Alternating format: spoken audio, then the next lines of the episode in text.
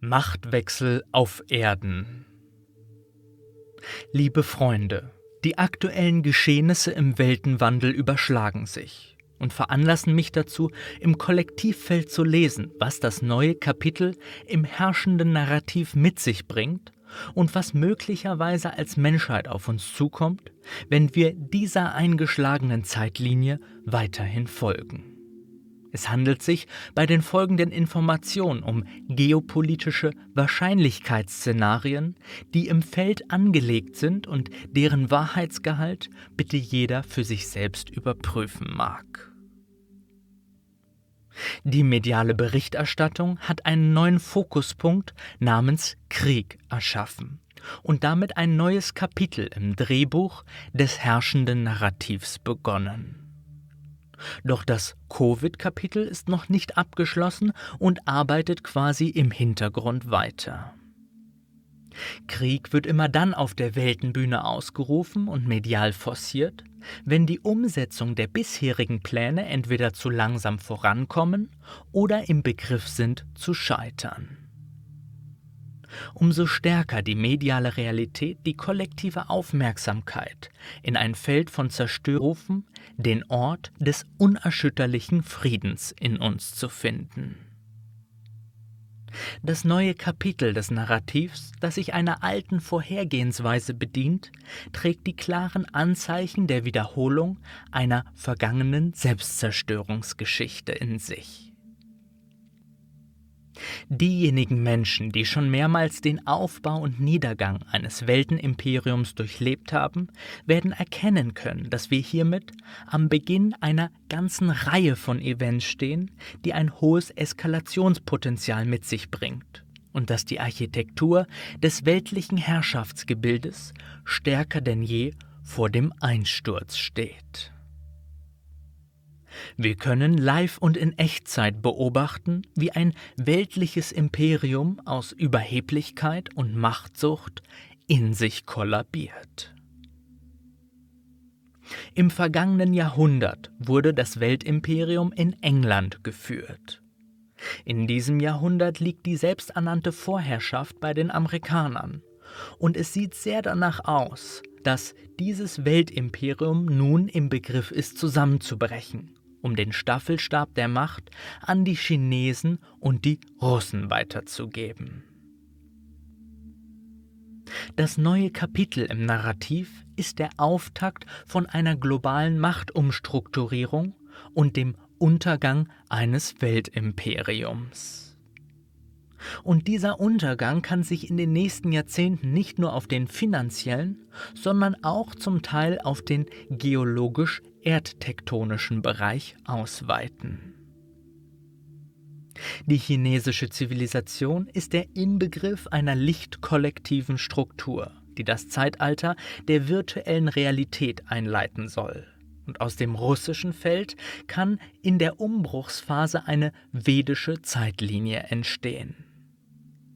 Das Vedrussische besitzt die Kraft, die Menschheit wieder an die Ursprünge eines individuellen, naturverbundenen Lebens zu erinnern, wohingegen das chinesische Lichtkollektiv das Ziel verfolgt, den Menschen im Rahmen eines digital gesteuerten Supersozialismus gleichzuschalten.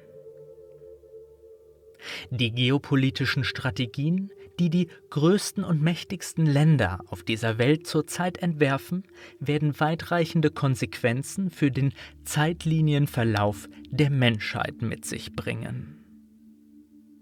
Es sieht alles danach aus, dass sich das Russische zunächst einmal mit dem Chinesischen verbündet, um den wirtschaftlichen und militärischen Druck auf das Weltimperium Amerika zu erhöhen. Die viel erwähnte große Zeitlinienteilung könnte folglich durch das chinesische und das russische Feld in die Wege geleitet werden. Zu einem offen ausgetragenen kriegerischen Konflikt dieser Mächte wird es aller Wahrscheinlichkeit nicht kommen, da dies die vollständige Zerstörung der modernen menschlichen Zivilisation nach sich ziehen könnte. Es kann aber gut sein, dass einzelne kleine Konfliktherde entstehen, indem sich bestimmte Gruppierungen gegen politische Entscheidungen auflehnen. Die Bevölkerung und auch der Großteil des Militärs in allen Konfliktparteien ist nicht an Krieg interessiert. Und wie weit einzelne Konflikte heranwachsen, ist eine Frage der Obrigkeitshörigkeit bzw. der Befehlsverweigerung. Das amerikanische Bündnis, zu dem auch große Teile von Europa gehören, hat jedoch eine hohe Opferbereitschaft, wenn es um ihre Machtaufrechterhaltung geht. Und sie werden versuchen, jedes Register zu ziehen, um den herannahenden Machtwechsel zeitlich herauszuzögern. Denn auch sie wissen bereits, dass sie ihn nicht mehr aufhalten können. Wenn wir den aktuellen Konflikt im Weltgeschehen mit Hilfe der neun Stufen der Konflikteskalation von Friedrich Glasel charakterisieren wollen, dann würden wir uns bereits in den letzten Konfliktstufen bewegen, in denen beide Parteien im Konflikt nur verlieren können. In einem offen ausgetragenen Krieg würde keiner als Gewinner, sondern alle als Verlierer hervorgehen und wie weit die Parteien sich auf diese Ebene herablassen, ihre eigene Existenz aufs Spiel zu setzen, um der anderen Partei einen größtmöglichen Schaden zuzufügen, das liegt in der Stärke ihrer Ideologie und Idiotie begründet. Für einen kleinen Kreis der Herrschenden geht es in diesem Konflikt nicht mehr nur um Macht, sondern ihrer Wahrnehmung nach um ihr bloßes Überleben und dementsprechend panisch und überstürzt werden manche Anweisungen erteilt. Auf einer höheren Ebene spielen sich die Machthabenden die Karten stets gegenseitig zu, auch wenn sie auf irdischer Ebene im Krieg miteinander sind. Denn es sind immer die gleichen Strukturen, die stets beide Seiten des Konflikts finanzieren, um hintergründig aus dem Krieg Gewinn zu schlagen. Die größten Kriegstreiber dieser Welt versuchen gegenwärtig, ihr Imperium weiter auszubauen, wobei sie sich natürlich als die großen Friedensbringer darstellen. Der Krieg gegen den Terror oder auch der Krieg, um den globalen Weltfrieden zu sichern, sind vorgeschobene Gründe, um einen Überfall und eine Machtübernahme eines Staates zu legitimieren. Das größte kriegstreibende Bündnis dieser Erde, das aus Washington gesteuert wird, nennt sich NATO. Die NATO ist die moderne Form der Kolonialisierung und alle Länder in diesem Bündnis stehen indirekt unter der Schirmherrschaft des amerikanischen Imperiums. Der Konflikt der globalen Machtumwälzung wird in Europa ausgetragen werden und die Schnelligkeit der Machtumstrukturierung hängt von der Solidarisierung europäischer Länder zu den Großmächten ab. Wenn der deutschsprachige Raum sich von der amerikanischen Einflussnahme freispricht und wieder souverän wird, was das russische Feld durchaus befürworten würde, dann kann das Mächteverhältnis auf dieser Welt schnell kippen. Dadurch, dass Europa auch geografisch in der Mitte liegt, entscheidet die Solidarisierung ein paar weniger europäischer Länder darüber, in welche Richtung das Mächteverhältnis in Zukunft kippt.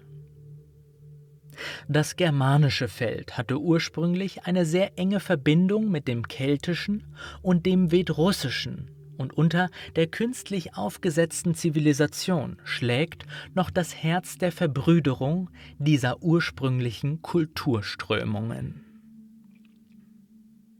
Das russische Feld hat in seiner Kultur noch eine wesentlich tiefere spirituelle Verwurzelung im Vergleich zu den westlich indoktrinierten Ländern, deren Kultur stückweise zersetzt wurde und deshalb spielt das russische Feld eine wichtige Rolle bei der Rückkehr eines natürlich spirituellen Selbstverständnisses des Menschen, gerade für den mitteleuropäischen Raum. Wir erleben den Beginn eines Kräfteringens um Mittelerde bzw. um Europa, dessen Name aus der griechischen Mythologie entlehnt wurde. In der Mythologie wird Europa auf einem Stier entführt. Und wer sich etwas mit Symbolik auskennt, der kann aus der Mythologie den Plan hinter diesem Staatenbündnis erkennen. Die Karten der Macht werden mit dem Beginn des neuen Kapitels im Narrativs neu verteilt. Und dennoch sollte uns bewusst werden, dass auch dies nur eine Ebene eines viel größeren Planspieles ist. Die Digitalisierung und die Entmenschlichung ist im vollen Gange und wird auch durch den veränderten medialen Fokus weiter Fahrt aufnehmen. Die digitale Agenda, die den Menschen durch Genmodifikation in ein transbiologisches Zeitalter führen möchte, zieht sich mehr oder weniger durch alle Herrschaftskulturen dieser Welt. Es gibt in diesem Sinne die eigenständige Souveränität bestimmter Länder schon längst nicht mehr, weil der digital-finanzielle Komplex eine Metaregierung bildet, für den einzelne Staaten nur Figuren auf dem Schachbrett sind. Auf der weltlichen Bühne wird es uns so präsentiert, als ob es um die Interessen bestimmter Länder ginge. Doch diese Länder existieren überhaupt nicht mehr in der Form, wie es uns verkauft wird, da die meisten Länder dieser Erde von einer Schattenregierung ausgesteuert werden, die sich durch global gegenwärtige Firmenlogos tarnt. Die anscheinenden Konflikte auf Staatsebene folgen nur den Absprachen der Machtübergabe, und diejenigen, die tagsüber auf irdischer Ebene mit den Säbeln rasseln, reichen sich abends die Hände und feiern nachts gemeinsam die Inszenierung ihres globalen Schauspiels. Wir sind es, die das von ihnen geschriebene Narrativ umsetzen sollen. Und an uns liegt es auch, wie weit die globale Agenda noch voranschreiten muss, bis auch der Letzte erkennt, dass es sich hier um zielgerichtete Massenpsychologie und Angstpropaganda handelt. Die Nachrichten zeigen uns nicht etwa das, was bereits war, sondern das, was werden soll, weil sie uns stets die Bilder des Narrativs ausstrahlen, die wir dann in die Realität umsetzen, weil wir sie für wahrnehmen. Die mediale Aufmerksamkeitslenkung ist einerseits eine Ablenkung, damit andere Agendapunkte unbemerkt umgesetzt werden können, und andererseits dient sie der Erzeugung künstlicher Zeitlinien mit gleichermaßen künstlich eingesetzten Geschehnissen. Parallel zu den Geschehnissen der digitalen Agenda läuft folglich nach wie vor die Zeitlinie der natürlichen Entwicklung, in die nicht eingegriffen wurde. Die Umsetzung der Agenda findet über programmierte, emotional-energetisch aufgeladene Elementarbilder statt und für jedes neue Kapitel wird künstlich ein astrales Elementarwesen herangezüchtet und in die kollektive menschliche Psyche installiert. Die Kriegselementare sind recht stark, weil sie sich bereits tief in das kollektive Gedächtnis hineingegraben haben, und dementsprechend kann das neue Elementar alte Kriegstraumen hervorbringen. Umgekehrt ausgedrückt könnte man auch sagen, dass erneut ein Kriegselementar auf der Weltenbühne erscheint, damit die noch unverarbeiteten Kriegstraumata geheilt werden können. Der Krieg tobt in den Köpfen der Menschen und spiegelt sich in der Welt wider, um auf den Unfrieden im eigenen Bewusstsein aufmerksam zu machen.